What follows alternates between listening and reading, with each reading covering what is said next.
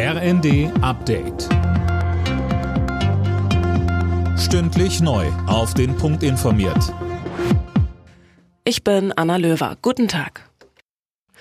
Die Lage in den Hochwassergebieten in Nord- und Ostdeutschland bleibt angespannt. Das Technische Hilfswerk stellt sich bereits darauf ein, dass der Einsatz länger dauert, Sönke Röhling. Ja, THW-Präsidentin Lackner sagt, der Einsatz werde mit Sicherheit über den Jahreswechsel hinaus fortgeführt.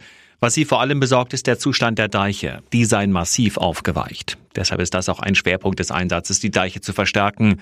Dazu fliegen Hubschrauber von Bundespolizei und Marine mit Sand befüllte Big Packs an die betroffenen Stellen. Für die nächsten Tage sind weitere Regenfälle angekündigt. Die könnten die Pegel in den Hochwasserregionen erneut ansteigen lassen. Die israelische Armee hat ihre Einsätze im Gazastreifen ausgeweitet. Unterdessen hat Südafrika Israel vor dem höchsten UN-Gericht Völkermord an Palästinensern vorgeworfen. Die israelische Regierung wies die Vorwürfe mit Abscheu zurück. Noch ein Tag bis Silvester und gerade in den Großstädten laufen die letzten Vorbereitungen. In Berlin werden nach den Gewaltexzessen des vergangenen Jahres mehr Polizeikräfte im Einsatz sein. 4000.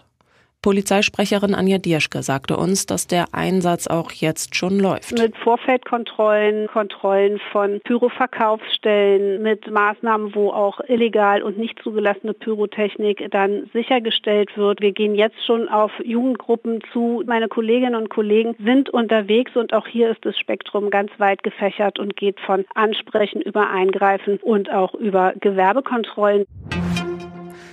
Das Leben in Deutschland wird im kommenden Jahr für viele Menschen teurer. Das zeigen Berechnungen des Instituts der deutschen Wirtschaft, schreibt die Welt am Sonntag. Grund sind höhere Sozialabgaben, steigende CO2-Preise und die Mehrwertsteuererhöhungen.